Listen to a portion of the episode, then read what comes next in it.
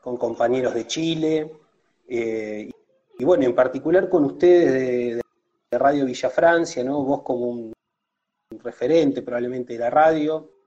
Un poco también contarle a la, a la audiencia que Radio Villa Francia, bueno, ahora lo va a contar el mismísimo protagonista, pero eh, Radio Villa Francia tiene muchos años de historia y muchos años de lucha también, ¿no?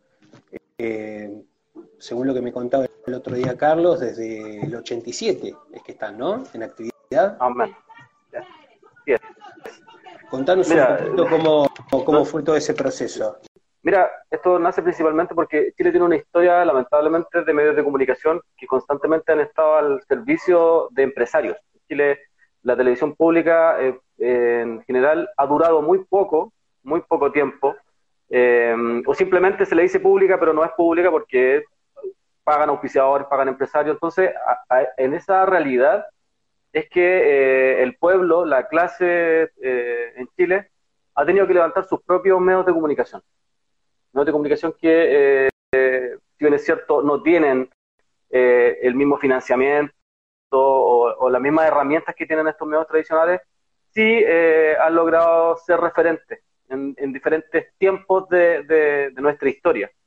Eh, en, ese, en, esa realidad es que eh, Radio Villa Francia, en plena dictadura, dictadura que en Chile duró desde el año 1973 hasta 1989, 17 años aproximadamente, porque en el 90 se hace el traspaso recién, eh, es que la radio crea su propia instancia en una población, en un barrio, como dicen ustedes, en 1987 aprox. Hay, harto, hay harta discusión ahí porque hay unos que dicen que empezó antes, otros dicen que empezó después, pero mm, se llegó como una especie de, de acuerdo de más o menos el año 87 y nace como la primera radio comunitaria de Chile, levantada por sus propios pobladores, y en ese tiempo era una radio clandestina, una radio que eh, tenía que estar constantemente esquivando la policía, arrancando de la policía de Pinochet, eh, literalmente con la antena gigante que ustedes se pueden imaginar, los, pobladores iban, se cambiaban de casa, eh, se metían en lugares, de casa, en casas de seguridad porque eran perseguidos, muy, perseguidos.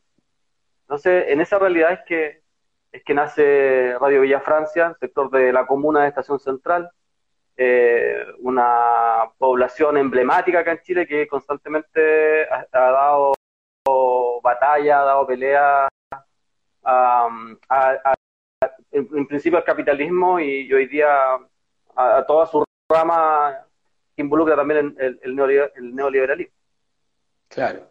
Mirá, eh, bueno, el otro día teníamos un intercambio y es muy interesante porque, bueno, Prensa Obrera probablemente se distinga en Villa, de Radio Villa Francia como medio alternativo, de que, bueno, Prensa Obrera es un periódico de partido con una definición si se quiere, política programática muy clara.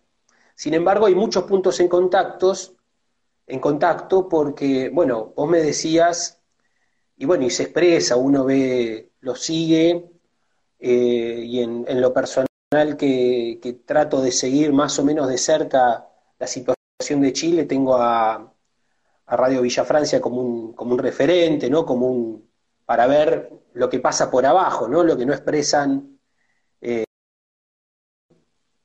Eh, entonces, claramente tiene una posición definida. Y tiene un punto, desde, ese punto, desde ese punto de vista, tiene un punto de contacto muy claro con Prensa Obrera, pero al mismo tiempo también tiene un punto de contacto de una trayectoria histórica. Porque, eh, bueno, para las compañeras y los compañeros eh, chilenos que nos estén viendo, bueno, pero también para los argentinos, es importante señalar que Prensa Obrera, bueno, tiene una historia eh, de haber salido en plena dictadura, en forma clandestina, eh, haber salido en forma ininterrumpida atravesando toda la dictadura militar, que bueno, al igual que la, que la dictadura chilena, ¿no? en ese famoso plan Cóndor, ¿no? en América Latina que impuso las dictaduras, eh, bueno, en el caso de la dictadura argentina, al igual que la chilena, fue una dictadura muy sanguinaria y había que jugarse el pellejo, había que jugarse el cuero eh, para poder estar eh, desenvolviendo un medio crítico, combativo, de lucha. Y bueno, por eso creo tan importante la, eh, la conexión ¿no? entre medios como es Radio Villa Francia, Prensa Obrera, de Radio Villa Francia de, Chile y Prensa Obrera de la Argentina. Me contabas también, bueno, esto que tiene una posición definida ustedes, es decir, que eh, claramente eh, se paran de determinado campo. Bueno, recién hablabas de em, el compromiso de ustedes con, la lucha de la clase trabajadora, en la lucha contra el capitalismo, y en el caso chileno en particular contra su empresa, cómo se organizan em, en Radio Villa Francia.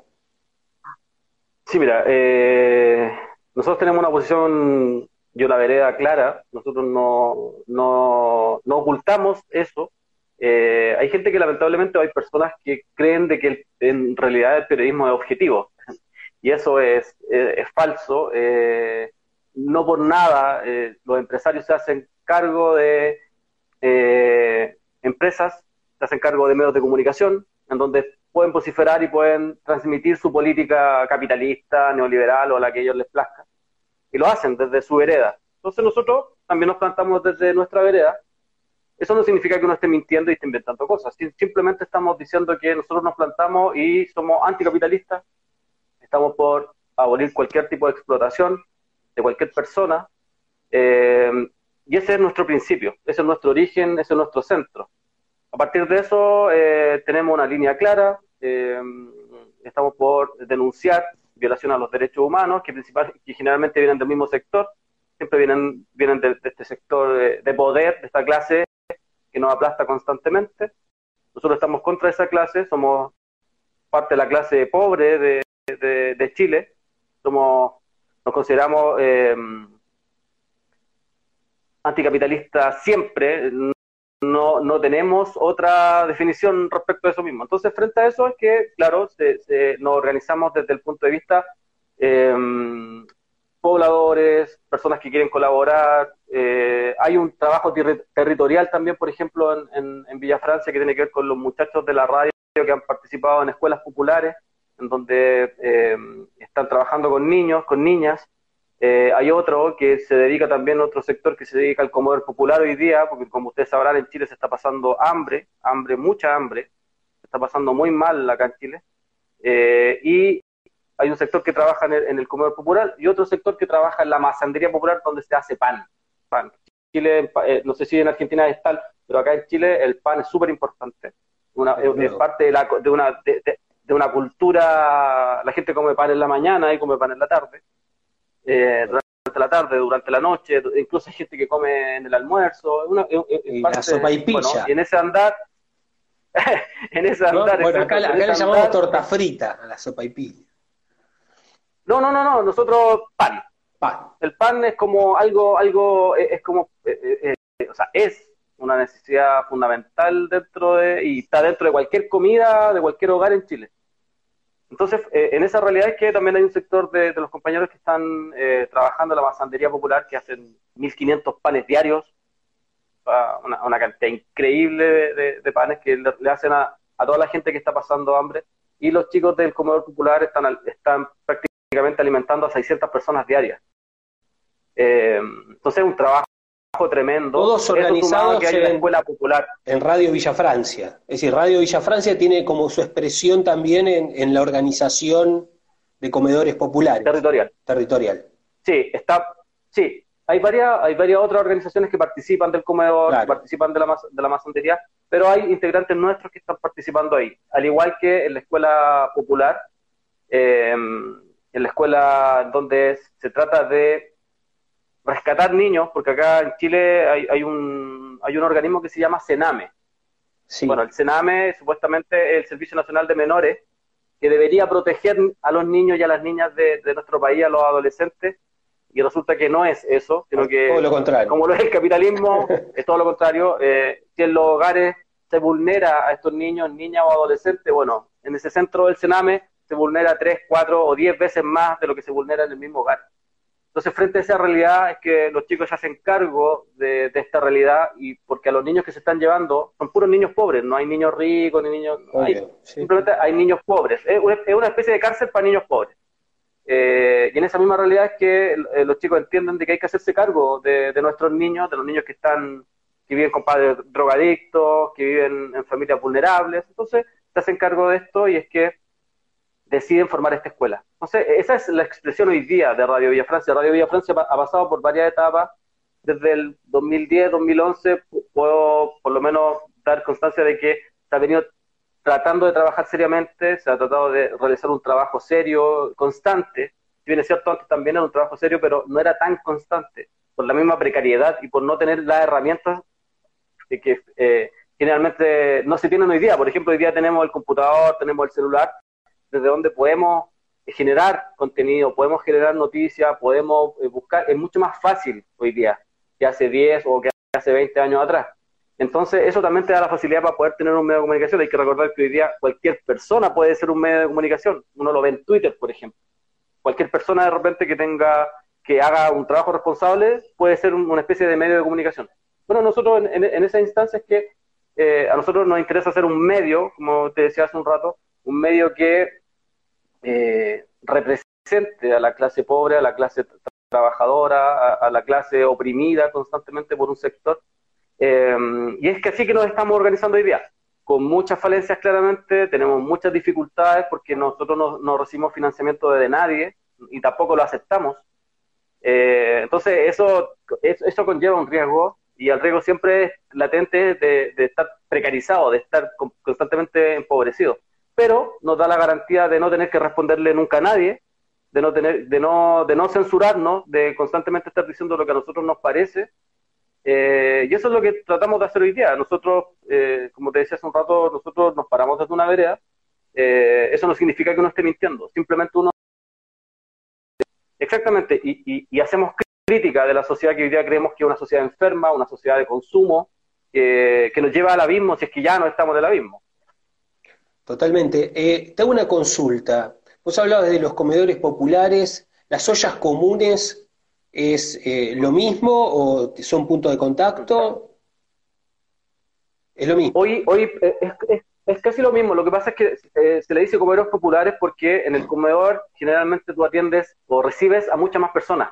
Claro. En la olla común es como un poco más pequeña, pero cumplen la misma función hoy día en Chile. O sea, hoy día en Chile el, foco de organización del pueblo pobre en Chile es la, es la olla común y el comedor popular. Claro.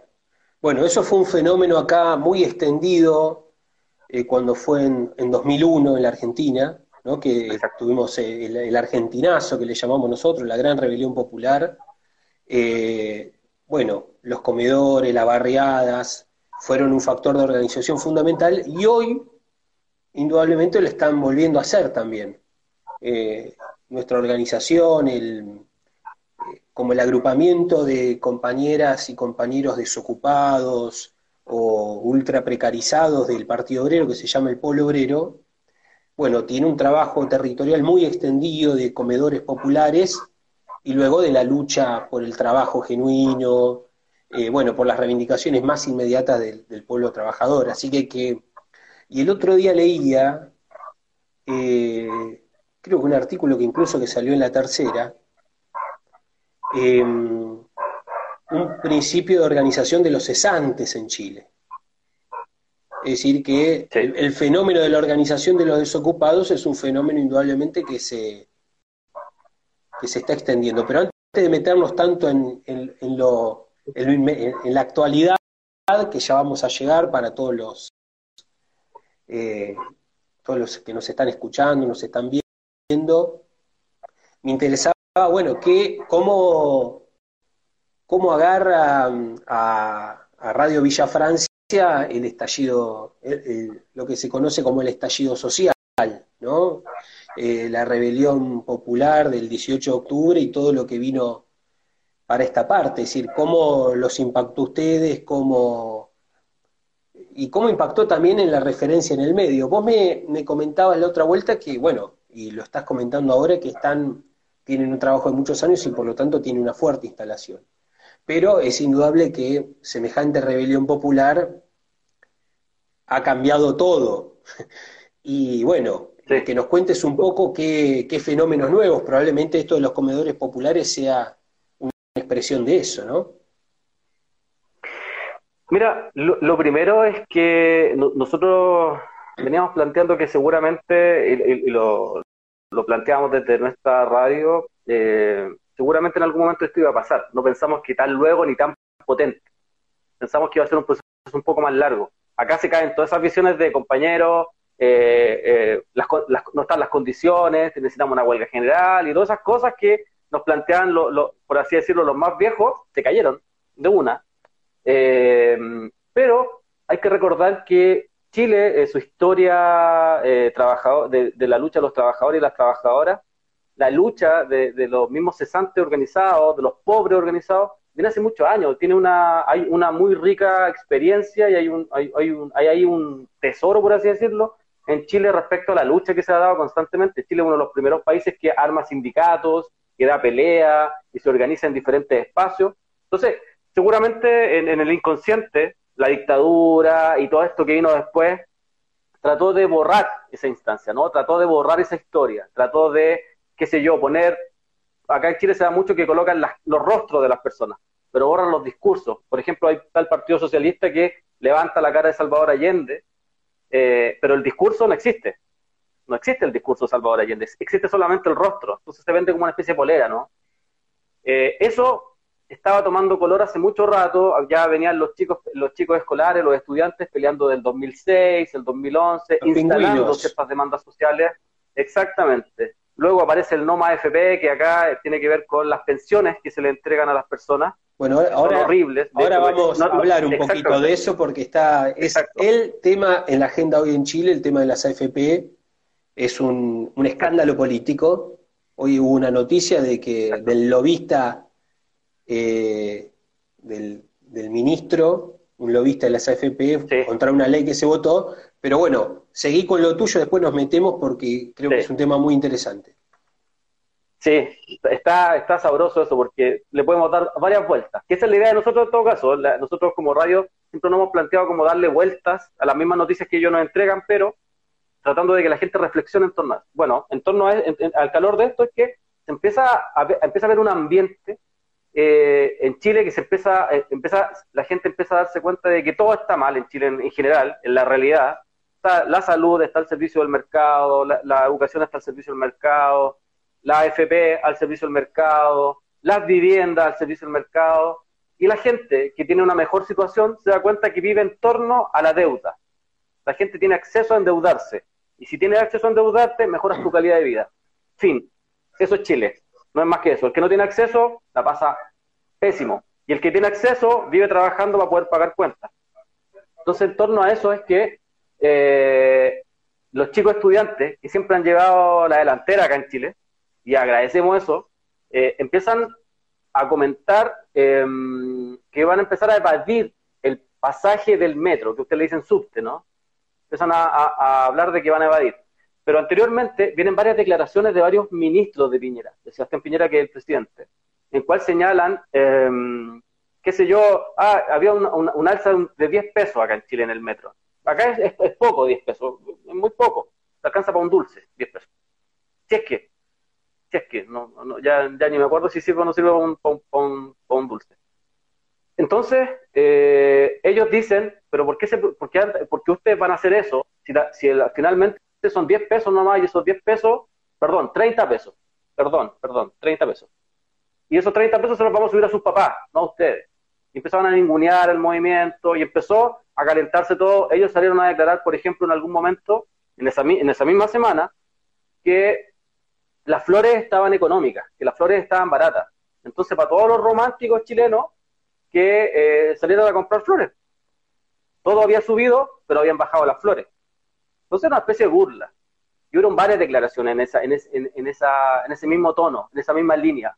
Varias declaraciones que venían constantemente hasta que esto reventó. El 18 de octubre ya termina por reventar, se organizan todos los colegios, los liceos, los centros educacionales acá en Chile y empiezan a, calorar algo que además se alarga, porque esto no fue solamente eh, durante eh, el, horario escolar, sino que se extiende a la noche, después de la mañana, a la tarde, y empezaron, empezó a pasar, a pasar, hasta que la gente prendió, se cansó de esto, y se, y se agarra de ese concepto de los 30 pesos y dicen, no son 30 pesos, sino que son 30 años desde que supuestamente parte la democracia. Bueno, es que en torno a eso es que y empiezan a aparecer todas estas demandas que yo te decía antes. La salud, la educación, la gente oprimida, la gente se da cuenta en realidad que además el que estaba al lado, porque acá en Chile nos tienen muy separados, de hecho tú no sabes qué problema tiene tu vecino, la gente no se conoce mucho, pero empezó a, cambiar, empezó, se empezó a volver incluso a cuestiones que se habían perdido en el tiempo. Y eso empezó a, haber, empezó a haber colaboración, se empezó a legitimar, porque hay que recordar que no sé si a ustedes les, que, les tienen que haber escuchado de los primera línea. Los primera línea son los que combatían contra, contra carabineros. Bueno, hace años atrás eran siempre criminalizados, eran de hecho entregados a la policía porque eran los capuchas. Pero hoy día hasta eso se legitimó, porque se entendió además que solamente con el sentido común no bastaba.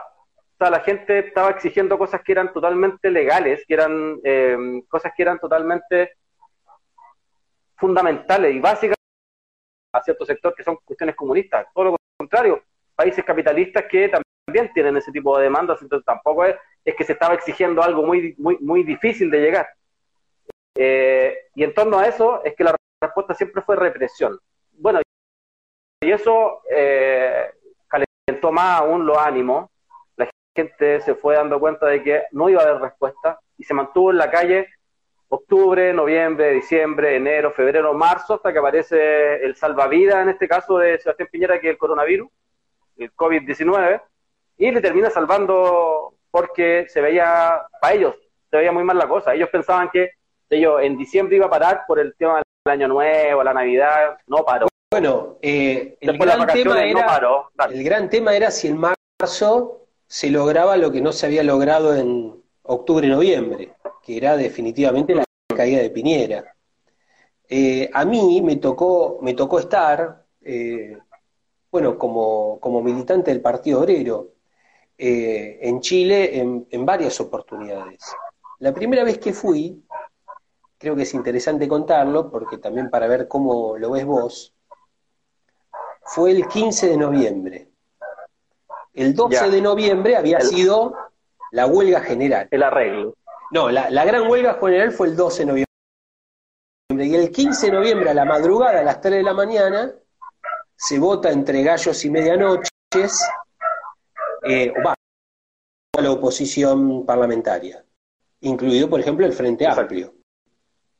Es decir, lo que es, eh, lo que se, se autodenomina en izquierda eh, en Chile.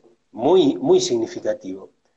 Yo tenía la impresión, porque se venía de la gran huelga general del 12 de noviembre, que había sido una huelga realmente extraordinaria, yo justo llego el 15 de noviembre y digo, bueno, ¿qué pasa hoy? Eh, y era viernes. Y los viernes son las grandes concentraciones en la plaza, en la plaza Italia. bueno, Dignidad. En la Plaza Dignidad, exacto, ¿no? La rebautizada Plaza Dignidad. Entonces digo, bueno, con esta, con esta firma se desinfla el movimiento. Hay expectativas de que ahora, como se promete una nueva constitución, esto se desinfla. Y la movilización el viernes era completamente extraordinaria y la lucha seguía en su, ascenso. La pregunta es, si la huelga del 12 de noviembre, en vez de haber sido una huelga general de 24 horas, se hubiera extendido, ¿se sostenía en pie Piñera? Tengo la impresión. tengo la impresión, acá ahora, ahora te escucho a vos, tengo la impresión que ese fue el punto fundamental, el papel, eh, si se quiere, conciliador de un sector de la dirigencia sindical, de la principal dirigencia sindical, que nunca levantó una consigna, que probablemente la consigna más popular de la historia de Chile, que fuera Piñera, eh, que nunca levantó esa consigna ni se jugó todos los cartuchos para que, se, para que Piñera caiga. Es, es que, de partida, la Central Unitaria de Trabajadores en Chile es un brazo armado de los gobiernos. Entonces, eh, no iban a levantar jamás la voz. De hecho, esta, esta huelga general aparece de varias organizaciones la CUT en este caso, que supuestamente es la que representa a los trabajadores y las trabajadoras, ya hace parte de, pero se hace parte porque ya no le quedaba otra. O sea, no podía seguir en silencio. Eh, pero es parte de los gobiernos de turno, no, no, no, tiene, no, tiene, no, no representa en ningún caso a los trabajadores, entonces jamás iban a levantar la voz. Eh, y si la levantaban ya era porque la gente se lo, estaba empujando a, que por favor dijeran algo. Eh, esa huelga tiene algo particular porque además, claro, como dices tú, tres días después o dos días después se llega a un acuerdo nacional, pero un acuerdo nacional de, de la institucionalidad y la gente lo entiende así los mismos que no habían creado el problema, los mismos que tenían eh, toda esta falencia, los mismos corruptos, estaban llegando a acuerdos, todos. Entonces la gente lo entendió y lo vio así, y no creyó, porque además en Chile, eh, si bien es cierto, el, el, plebiscito del año 1988 era aproximadamente 32 años atrás, hay mucha gente que está viva respecto a ese plebiscito, y tienen en la mente, en la retina, eh, muy palpable el engaño que hubo después de eso. Entonces, se transmitió, se transmite a, la gente, a los más jóvenes, les transmite esa, esa vivencia, esa instancia. Entonces, hay muchos que dicen, no, no, no nos van a volver a engañar como el 2011, como el 2006, como en 1998, como en el... Está eso muy latente, está eso muy potente. Y, por suerte, para nosotros como radio, nosotros estábamos súper claros de que la institucionalidad jamás le va a dar respuesta al pueblo, jamás va a responder o va a solucionar alguna demanda social, jamás. Porque hay que recordar que la diseña Pinochet y su século, José Piñera, hermano del actual presidente, Jaime Guzmán, que es como el, el cabecilla de todo esto, no diseñaron esta institucionalidad para que pudiera resolver las demandas sociales, ninguna. Entonces la gente entiende eso. Y desde ellos nace, desde la misma institucionalidad de los diputados, senadores, ministros, presidentes, nace este supuesto plebiscito y acuerdo. Y lo dejan y se lo instalan al pueblo. Y claro, hay un sector del pueblo que lamentablemente no está lo suficientemente politizado para que potente los días viernes, durante toda la semana, en todo Chile, no solamente en Santiago, en todo Chile, una energía que está ahí. Entonces, ¿qué, hace, qué dice el manual del capitalista o qué, dice el manual del fascista o, del que está en el poder? Tenéis que canalizar esa energía y reducirla. Entonces lo primero que manifiestan es plebiscito. Para tratar de canalizar. Pero la gente siguió en las calles. La gente entendió que la calle además le daba un poder, que la calle le daba organización, que la calle le daba colaboración. La, gente estaba participando de estos cambios. La gente quiere ser partícipe. Ya no quiere y ya no cree que hayan personas que puedan representarnos porque acá nosotros vivimos en una, democracia supuestamente representativa, que ha sido un fracaso, que ha sido un fracaso además en todo el mundo, no solamente en Chile, pero que es un fracaso acá en Chile, porque finalmente la gente que dice representarnos termina representando empresas, no a personas. Claro. y un montón de empresas más que, que, que se han llevado todos los millones y todos los recursos. Entonces la gente entiende y quiere participar de eso, quiere hacer los cambios. Y entiende que tenemos que hacer los cambios nosotros, no ellos. Claro, pero ellos instalan este tema del plebiscito el apruebo, y, llevan la discusión para allá. Nosotros desde, desde la radio nos han pedido, por ejemplo, participar por, por la campaña la prueba, nosotros no es que nos neguemos, sino que nosotros decimos que lo tenemos que hacer al revés quizás, que tenemos que sentarnos nosotros como pueblo chileno y, y todos los migrantes, toda la gente que vive dentro del territorio, sentarnos y decir, ¿qué es lo que queremos? ¿Qué es lo que queremos eh, eh, planificar como proyecto? Y luego que tengamos un proyecto, decir, ¿sabéis qué? Y ahora participamos de esto pero acá hay una especie de, engaño que es que participemos primero de este, de este supuesto plebiscito y luego, ¿quién la va a escribir? ¿Quién va a escribir la, nueva constitución? Eso, esa es nuestra inquietud. Porque, claro, se trata de un plebiscito amañado y de una constituyente amañada, porque la clave para que sea una constituyente obrera y del Partido Obrero la clave para que sea una constituyente, una asamblea constituyente realmente libre y soberana, donde el protagonista sea, sean los trabajadores, sea el pueblo, es que se vaya Piñera. Porque en tanto y en cuanto esté Piñera al frente del poder, va a ser una constituyente trucha, fraudulenta. Y la prueba está que querían que la mitad de la representación de la constituyente, es lo que uno de, de los aspectos que se vota en el, en el plebiscito, ¿no? Sea eh, la mitad de la constituyente sean los actuales parlamentarios. Sí, y, ahí hay otro engaño, porque además ellos instalan te, instalan además dos opciones. Ellos te las instalan que tiene que ver con 50-50 o, o que sean 100% ciudadanos. Pero hay una trampa en el 100% ciudadano, que, que no todos la saben. Nosotros hemos tratado de transmitirla, que tiene que ver con que, ¿cómo voy a competir yo contra un ex diputado? Contra un ex parlamentario que tiene la visión, que todo el mundo lo conoce. ¿Cómo yo desde mi población, desde mi barrio, armo una campaña política para poder ser electo dentro? Entonces, los que se están postulando además son los mismos que habían estado años atrás en el Parlamento o en algún juzgado eh, eh, Burgos, que fue ministro de Bachelet, una jueza Tala en Chile, esa jueza se ha encargado de encarcelar a mucha gente que salió a protestar. Y ella dice que se va a postular a ser eh, constituyente. Entonces no podemos creer, Escalona y un sinfín de personajes que ya estaban rodeando esto. Mira, el gobierno además dice que está por el rechazo, por el rechazo a una nueva constitución.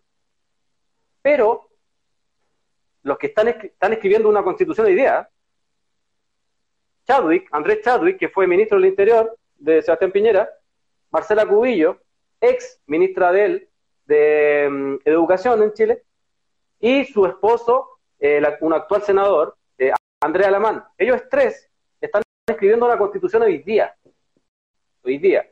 Entonces tú dices, bueno, si ellos son, están por el rechazo y supuestamente Chile no va a querer nueva constitución, ¿por qué están escribiendo una constitución ellos? ¿Por qué la están escribiendo hoy día? Y además se basan en, una, en, un, en unos elementos, se, basan en herramientas que dejó Michelle Bachelet. Entonces, ¿cuál es, nuestra inquietud? Es que la institucionalidad se está cuadrando y se está encerrando para que no cambie nada, para que siga todo dentro de, y van a escribirla a ellos. Porque además, uno, uno hace la pregunta, yo te hago la misma pregunta a ti. Pascual Lama en Argentina, que es un tema importante. En Chile igual. La vamos a sacar por un papel, porque un papel dice, ¿sabéis que ya no queremos más Pascualama en Chile, así que se tiene que ir y Pascualama va a pescar sus cosas y se va a ir? Así, ya iba a decir, ¿sabéis qué, hermano argentino? Acá tienen sus recursos, nosotros no, les vamos a robar nunca nada más y acá está. no vamos a matar más, Benetton no va a matar más gente. Le mandamos una carta de documento y se resuelve todo. Exactamente, exactamente. Porque porque mi pregunta, y nuestra pregunta que nos hacemos nosotros cuando conversamos, los de la radio, decimos, pero Luxic, que es un empresario chileno criminal que tiene contaminado todo el país, por una constitución, si no, si no respeta la constitución pinochetista de la cual él es parte, que la hicieron a su molde, ¿por qué, qué nos garantiza a nosotros que va a respetar la constitución que el pueblo quiere escribir? ¿Cómo obligamos a estos personajes a que cumplan la constitución? Si no cumplen ni siquiera la constitución pinochetista. Entonces se entiende. La, Completamente. ¿Por qué? Porque, porque creo que a Chile, y, nosotros lo, decimos de verdad humildemente, creemos que nos falta un proceso aún, que tiene que ver con este proceso de legitimar nuestra violencia, nuestra defensa, nuestra autodefensa, para poder apretar a estos tipos, para poder enfrentar a estos tipos. ¿Por qué? Porque ellos cuando, por ejemplo, con lo, que decías tú antes de la, de la AFP, no tuvieron ningún problema. Los 10 dueños de Chile mandaron una carta el día domingo, perdón, el día lunes, no, el día domingo, si es que no me equivoco, el día lunes, mandaron una carta en la cual ellos ponen en, cuestionamiento la estabilidad democrática si es que los trabajadores en Chile retiran su plata, la plata que ellos ahorraron, ponen en cuestionamiento la democracia. Hay una cosita para los, eh, para los compañeros que nos están escuchando, especialmente los de Argentina y los de Chile, ya todo esto lo deben conocer más que bien. Se aprobó en los últimos días, eh, la semana pasada, un proyecto de ley que establece que en función del cuadro de carestía, de hambruna que, Carlos comentaba, las enormes necesidades que hay, hay una desocupación muy alta, tenemos más o menos un... Ahora el propio gobierno admite que en los próximos meses va a llegar al 20% en la región metropolitana, serían en Santiago y el Gran Santiago, eh, frente a esa situación, se ha presentado un proyecto de parte de la oposición para que los trabajadores puedan retirar hasta el 10% de sus ahorros previsionales. En Chile el sistema previsional sigue siendo privado. Los argentinos lo van a recordar, acá se llaman las AFJP, que en un momento se estatizaron eh, el conjunto de las AFJP, pero ya siguen siendo las AFP, se llaman las AFP. El tema de las AFP de la rebelión popular chilena. Es una de las grandes reivindicaciones. El movimiento No Más FP, que tiene, no que allá por 2016 creo que comenzó con grandes concentraciones. No, 2000, antes. 2002 empezó. En 2002. lleva mucho rato. Mucho tiempo. Sí, lleva mucho rato. En 2016. toma revuelo Claro, recuerdo que en 2016 se, se produjeron importantes movilizaciones los domingos de masas. Así es. Y entonces, bueno, son los, los, los, antecedentes de la rebelión popular, que Carlos lo mencionó, el los pingüinazos, las grandes rebeliones estudiantiles, la emergencia de la lucha contra las AFP. Bueno, y ahora se probó este proyecto, pero déjame que te haga una consulta sobre esto. Porque, eh, bueno, muy bien, eh, describí acá Carlos que ha existido una reacción en toda la línea no me sale el nombre del funcionario, pero ahora se reveló que un funcionario, un ministro de Piñera, se reveló en el día de hoy. Briones. Ah, Briones. Briones. Briones, eh, bueno, tenía intereses, estaba de los dos lados del mostrador, porque hoy es funcionario del Estado, pero se reveló en el día de hoy de que efectivamente, bueno, tiene intereses dentro de las empresas de las AFP y es uno de los pilares del capitalismo chileno, este negocio de las AFP. El gobierno de Piñera es un agente muy directo, y ahora se ha instrumentado esta quita del 10%, que todo un sector lo ve como algo muy progresivo y lo ve positivo, porque es un golpe contra las AFP. Ahora bien, también tiene su límite. los compañeros de la Fuerza 18 de Octubre, que es una fuerza que surgió ahora al calor de toda esta rebelión, de, de jóvenes luchadores que están queriendo poner en pie una organización revolucionaria, sacaban un artículo en el cual señalaban continúa el vaciamiento. Y criticaban, naturalmente atacaban fuertemente a Piñera y a las AFP, que son unos delincuentes, eh, abiertamente, pero la oposición, con este planteo, también está planteando de que sean los propios trabajadores con sus propios ahorros quienes se paguen el cuadro de carestía que están viviendo y no que sea el Estado quien ponga la plata. Y acá el gran tema es si se avanza en poner fin al negocio de las AFP, y esto plantea, por ejemplo, la expropiación sin pago de las AFP, eh, que quede bajo el control de los trabajadores. Para el Partido Obrero, que ha seguido el, todo el tema jubilatorio, lo seguimos muy de cerca, acá tuvimos en, en diciembre de 2017 jornadas de lucha muy importantes, una rebelión obrera muy importante contra la reforma previsional. El tema previsional lo seguimos muy de cerquita y entendemos que es un tema muy caro. Y vos fijate una cosa, eh, Carlos, el tema previsional probablemente es uno de los factores que está desenvolviendo rebeliones en todos lados, porque es una de las banderas principales de la rebelión chilena, pero vos fijate que la rebelión en Francia, a fines del año pasado y a principios de este año, tuvo como bandera fundamental la defensa de, los derechos previsionales. Y las huelgas generales en Colombia también. Y ahora tenemos grandes movilizaciones en Paraguay, hemos tenido en las últimas semanas, también por el tema previsional. Entonces es un tema que los revolucionarios, los que defendemos los derechos de los trabajadores, lo tenemos que discutir muy a fondo. Entonces me interesa conocer tu posición. Bueno, nuestra visión como radio, voy a entregar dos visiones. Una que tiene que ver con netamente estas soluciones neoliberales que nos entregan, porque eso es, son soluciones neoliberales que tienen que ver única y exclusivamente con el presupuesto, ¿no? Bueno, una de, una de, las soluciones es que el Estado pase un, eh, una especie de bono a los trabajadores, a las familias, bonos que en su mayoría deben, las personas deben cumplir con ciertos requisitos para que le lleguen. Entonces, lo que ha sucedido en Chile es que estos bonos y estas ayudas no están llegando. O además son insuficientes porque son plata en muy poco dinero, en realidad. porque el gobierno dice que no, hay dinero, exacto. Sí. Acá también se llama tienen sus requisitos. Ah, qué casualidad. Dos neoliberales. Em, entonces habla mucho de, que em, ese bono no está llegando a la gente, no está llegando a las personas. Además, Piñera miente, y miente, aquí miente toda la institucionalidad, porque ellos hablan de 12 mil millones de pesos que supuestamente el Estado está generando para repartir entre, en, las personas. Y eso es falso, porque lo que hizo el gobierno fue hacer una recogida en las regiones. Ellos habían repartido dinero ya a las regiones antes de la pandemia. Y esa plata no dejaron que fueran a, a, los proyectos de regiones, deportivos, artes, las devolvieron al Estado y esas mismas platas fueron las que distribuyeron. Pero ojo, de esos 12 mil millones, 3.500 millones son para las personas y el resto es para empresas, para pagar deudas de empresas. Exacto. Como se hizo acá en Chile, que ya en marzo le empiezan a pagar, empiezan a pagar deudas de LATAM, por ejemplo. Esa es una propuesta que tiene que ver con los bonos insuficientes y que no le están llegando a la gente. Entonces la gente que dice, frente a eso, no nos sirve. Y la otra propuesta... 12 mil millones de dólares, no de pesos. De dólares. Ojo al piojo.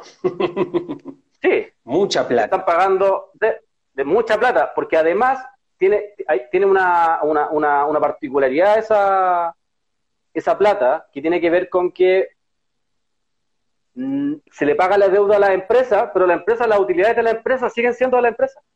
No hay ningún aporte al Estado. O sea, es como que si a mí ya me pagan todas las deudas y yo sigo trabajando y la plata que estoy trabajando para mí, yo no pago impuestos, no pago nada. Entonces, tiene otra trampa. Esa es una propuesta que es absolutamente patética, insuficiente, mala. Y la otra propuesta es la que dices tú, que tiene que ver con la AFP. Que la gente retire su 10% y con ese 10% finalmente lo que uno hace es financiar la pandemia. Porque ¿qué se va a hacer con ese 10%? Se van a pagar cuentas, se van a pagar casas, se van a pagar escuelas, se van a pagar alimentación, se va a ir a comprar a las tiendas de los grandes empresarios.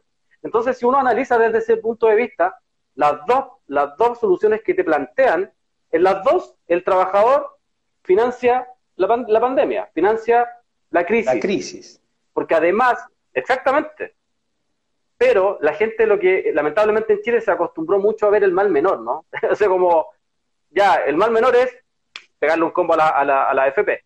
Y yo creo que eso no es malo. Ahora, que a mí lo que me preocupa es que el pueblo entienda y crea de que esa es la solución.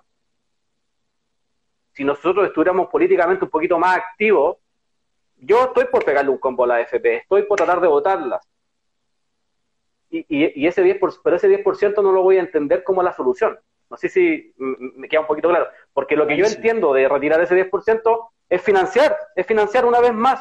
Hace tres meses atrás, mira, hace tres meses atrás, los trabajadores en Chile tienen algo que se llama seguro de cesantía, que es cuando te despiden, tú recurres a ese seguro y ese seguro te corre por tres meses o por seis meses. Entonces, tú puedes estar, recibiendo dinero. ¿Qué se hizo? Eh, a la gente no se le despidió, se le hubo una nueva relación laboral, se congelaron eh, la relación laboral entre el empleador y el trabajador, y el trabajador tuvo que recurrir por obligación a su seguro de cesantía. Y no estaba cesante. Entonces, eso fue, en ese tiempo, hace tres meses, hace cuatro meses. Las se ahorraron pagar los salarios. Exacto, exacto. Financiaron la crisis hace tres meses atrás. Se acaba el seguro de cesantía y recurren al 10%. Entonces, cualquier fórmula que han planteado significa que el trabajador está subvencionando, está financiando la crisis. Ahora, dentro de estas dos posibilidades que te están entregando, eh, uno dice, bueno, peguémosle un combo a la FP, pero no es la solución. Porque yo lo estoy haciendo con una intención, yo lo estoy haciendo con la intención de que caiga en la AFP. No que la AFP me venga, porque no podemos pasar, del, no, podemos pasar de no más AFP a AFP, préstame platita, pues préstame dinero. No se trata de eso. Entonces, no sé si se, entiende esa parte. Totalmente. tenemos súper claro de que, de que cualquier fórmula que ha planteado el gobierno y la institucionalidad y esta supuesta oposición, que no es oposición, si son neoliberales también, todos, Frente Amplio, Partido Comunista, son todos neoliberales, están todos dentro de... Eh, nos están planteando soluciones neoliberales constantes en las cuales nosotros siempre estamos financiando cualquier de una u otra forma. Entonces, se dé cuenta de eso, se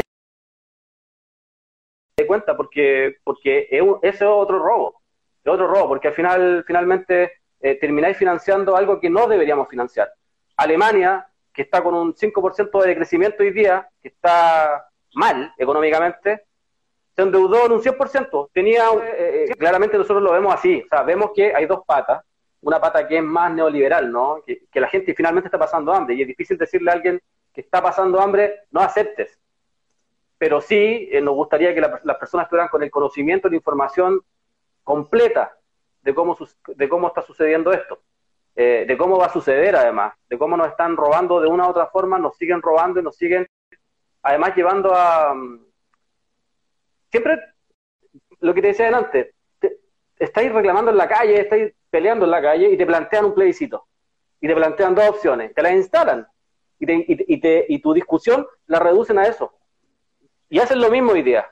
Porque acá la solución es que el Estado se endeude y, esa, y traspase ese dinero. Y ojo, no un dinero para consumir tampoco. Si se trata de un dinero para vivir, no para consumir, no para ir al supermercado de luz para o sobrevivir. de Piñera. Exactamente, no se trata de eso. Entonces, acá hay varias Porque aparte el endeudamiento de, la de las familias chilenas ha crecido en forma descomunal. Es un sí, endeudamiento... en Chile el, endeudamiento, el 77% del presupuesto de las familias lo gastan en deuda. Es una cosa dramática, absolutamente dramática. Bueno, y por eso es que crecen las ollas comunes, etcétera. Bueno, se nos empieza a terminar el tiempo y me quedan eh, cuatro mil preguntas. Eh, pero bueno, habrá otra oportunidad. Em, bueno, esto que decís vos me parece clave, porque el gran tema no es el tema este de las AFP. Por ejemplo, la otra vuelta reflexionaba en un debate con unos compañeros también de Chile. El problema de las jubilaciones, en realidad las jubilaciones, los aportes jubilatorios deberían correr por cuenta exclusiva de la patronal. El obrero ni siquiera tendría que hacer aportes previsionales, pues finalmente al obrero le roban toda la vida y eh, el aporte debería correr por cuenta exclusiva de las patronales y el obrero, bueno, una vez que se jubila, poder tener, eh, pasar el último tramo de su vida tranquilo, ¿no? Jubilación viene de júbilo, es un momento de júbilo de, del ser humano, y sin embargo hoy han transformado las jubilaciones en una pensión de asistencia, y luego el, el jubilado se tiene que buscar una changa para poder, em, para poder sobrevivir, eh, las jubilaciones en Chile son dramáticas porque el 50% de los jubilados cobra menos de 200 de mil pesos, que es como si dijéramos en la Argentina... 150. De menos de 150 mil pesos, que es como si dijéramos en la Argentina menos de 15 mil pesos. Una cosa por el estilo. Es una situación de, de, pobreza. Y ahí, hay otro, y, ahí hay otro, y ahí hay otro robo. Hay otro robo camuflado que hacen las pensiones en Chile, hay mucho, un porcentaje importante de la gente que está sacando 80 mil pesos. Pero en Chile, la institucionalidad, Bachelet, Ricardo Lago, Eduardo Frey, Piñera, inventaron algo que se llama pilar solidario. Entonces, ¿qué significa este pilar solidario? Subvenciona a la AFP. Porque ¿qué se hace? Si la persona saca 70 mil pesos, viene el Estado y pone la diferencia. Nosotros, nuestra plata, pone la diferencia. Claro. Entonces, para, para que no sea tan baja la pensión. Pero ¿qué es lo que está haciendo? El Estado está financiando la, la, falencia de la AFP. Eso, eso, eso se hace. Totalmente. la plata de todos se está financiando. Y ojo, eso acá en Chile, la gran defensa de la AFP es de que el sistema de reparto dice que es un fracaso. ¿Por qué? Porque una persona de 20, 20 o 25 años tiene que financiar a alguien de 65 o de 70 años. Bueno, hoy día eso se hace. Hoy día se está haciendo porque la gente de 20, de 25 años que trabaja, con, su, con sus aportes, con su impuesto, está eh, pagando el pilar solidario. Entonces, bueno, acá tenemos una oposición que es media y es bastante mala en realidad. Eh, no una oposición que dé mucho gusto escucharlo ni nada por el estilo. Generalmente pasan desapercibidos. Bueno, pero a mí me da la eh, impresión, Carlos, que eh, la oposición, con este escándalo, con el proyecto del 10%, eh, y con este escándalo que se armó en el, en el Congreso, ha tenido su veranito de popularidad. Ojo al piojo con eso, me parece que hay que seguirlo. Eh, ojalá que no. Es decir, que no, las masas chilenas no sean embaucadas.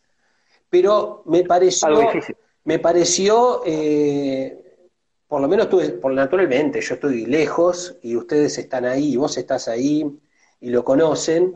Em, pero bueno, también se ha abierto una crisis al interior del, oficialismo em, y creo que em, poder clarificar este problema en torno al problema previsional es clave para no, no caer en esa trampa, porque toda esta oposición firmó el acuerdo por la paz social y la nueva constitución en noviembre del año pasado. De espalda al pueblo. De espalda al pueblo. Y en junio, hace un mes atrás, firmó un nuevo acuerdo nacional también de, espaldas al pueblo para habilitar esos 12 mil millones de dólares que en su inmensa mayoría van a rescatar a las LATAM, ¿no? a las grandes empresas, y para los, y para los intereses populares no hay, hay prácticamente nada. Y, ojo, ojo, esta oposición, porque de partida el proyecto no lo levantan ellos, el proyecto no lo, no, lo instalan ellos, lo instala la gente por presión social.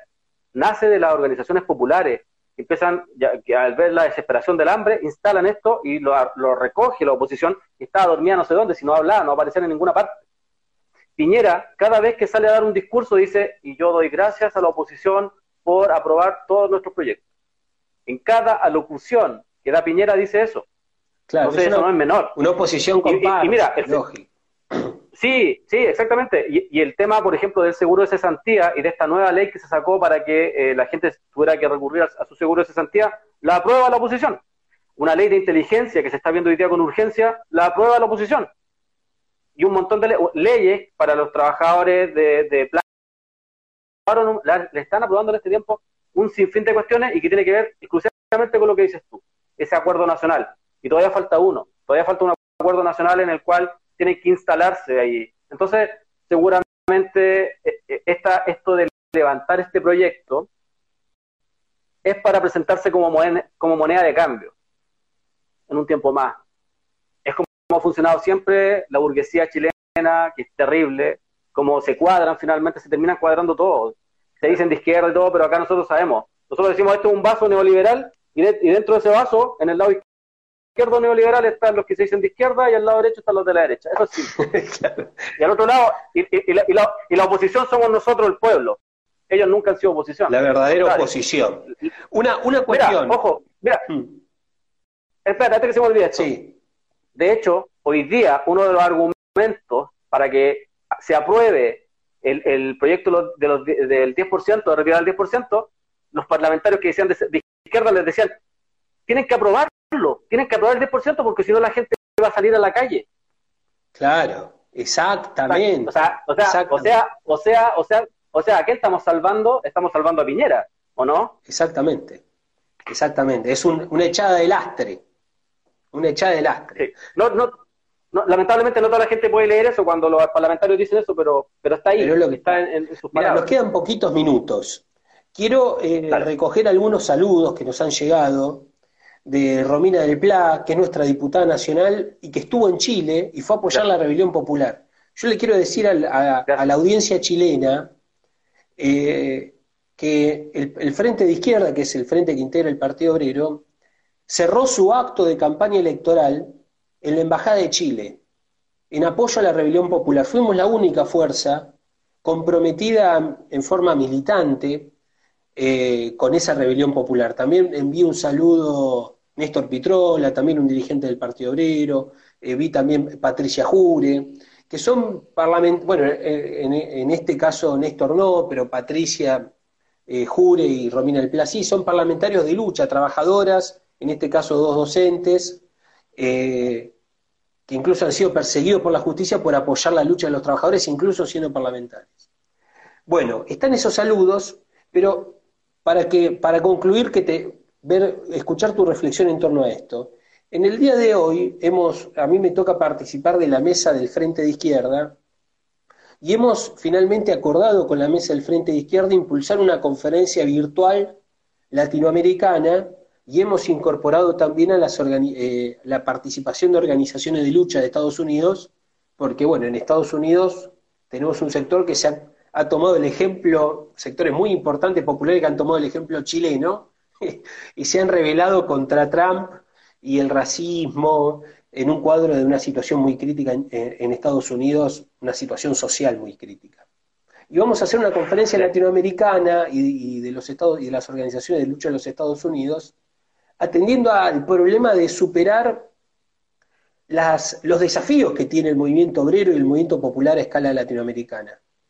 Porque por ejemplo, no hemos, hemos tenido rebeliones populares extraordinarias como la de Chile y como la de Ecuador, eh, las grandes huelgas generales en Colombia, antes las huelgas, eh, la gran rebelión popular en Haití, la rebelión popular en Puerto Rico, y en términos generales no, no se ha logrado voltear a esos gobiernos del hambre, eh, proimperialistas, de la represión, como la represión violenta y brutal que se desenvuelve en Chile, eh, el golpe que se dio en Bolivia. Entonces la necesidad de reagrupar a las fuerzas revolucionarias a escala latinoamericana es la iniciativa que estamos impulsando. Bueno, conocer un poco qué es lo que estás opinando. Vamos a hacer una charla este domingo en Chile, eh, que luego se la vamos a girar a los compañeros de Radio Villa Francia si la quieren difundir, con los compañeros de la Fuerza 18 de octubre, etcétera. Bueno, ¿qué te, ¿qué te parece esta iniciativa que estamos impulsando para el, para el primero de agosto? La, iniciativa internacionalista es una de, las necesidades básicas y fundamentales que necesita nuestra Latinoamérica, nuestra América, el mundo en general, Palestina, Estados Unidos, Estados Unidos, como decías tú, está viviendo una, una violencia a escala tremenda y lamentablemente no hay política de por medio, eh, no hay mucha política y eso puede jugarnos en contra. Como decías tú, nombraste varios países, pero es relevante porque en algún momento, como pasó años atrás, estos grandes monstruos, estos imperios, Rusia, China, India, Estados Unidos, van a venir por nosotros. Si es que se, se revela Chile, van a venir por nosotros. Y nosotros necesitamos estar eh, en, coordinación con los hermanos argentinos, con los hermanos bolivianos, con los hermanos ecuatorianos, con los colombianos, con los venezolanos, todos, para tener un fuerte un poco, mucho más potente, mucho más eh, que pueda dar una pelea y una defensa a nuestra soberanía, a la verdadera soberanía popular eh, de buena manera. Entonces me parece interesante siempre cualquier iniciativa que responda a entender que el hermano argentino pobre, el hermano argentino ecuatoriano, el hermano argentino colombiano, el hermano eh, pobre eh, brasileño, vive lo mismo que vive el pobre chileno. Estamos viviendo lo mismo, vivimos bajo el mismo yugo opresor. Entonces, frente a esa lógica y entender de que necesitamos unar fuerzas para poder dar una pelea mucho más importante. Hay que recordar que hoy día en Centroamérica se está viviendo hace muchos años eh, una crisis humanitaria, una, crisis humanitaria tremenda. Las olas de inmigrantes. Eh, exactamente. Y ese es el capitalismo que traslada sus capitales en diferentes espacios y va